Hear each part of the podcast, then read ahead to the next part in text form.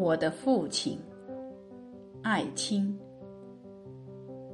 近来我常常梦见我的父亲，他的脸显得从未有过的仁慈，流露着对我的宽恕。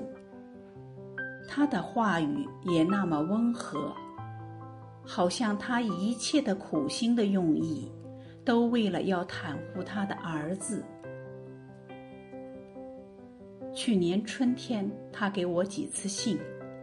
用哀恳的情感，希望我回去。他要嘱咐我一些重要的话语，一些关于土地和财产的话语。但是我服逆了他的愿望，并没有动身回到家乡。我害怕一个家庭交给我的责任，会毁坏我年轻的生命。